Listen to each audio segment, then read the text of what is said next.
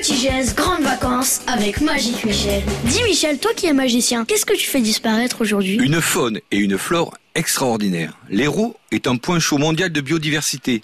Une flore importante et variée, de nombreuses espèces animales la composent. C'est aussi un lieu important pour les oiseaux migrateurs. Et comment on fait Bah, ouvrons nos sens et partons à la découverte de cette nature préservée.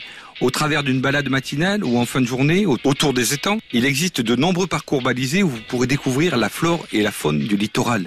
Des tortues marines sont même nées l'an passé sur le littoral héroltais. Et c'est facile On prend son chapeau, une gourde, des vêtements couvrants pour éviter la morsure du soleil, une paire de jumelles et on partage ses photos sur les réseaux sociaux. Merci Magique Michel, t'es vraiment trop fort.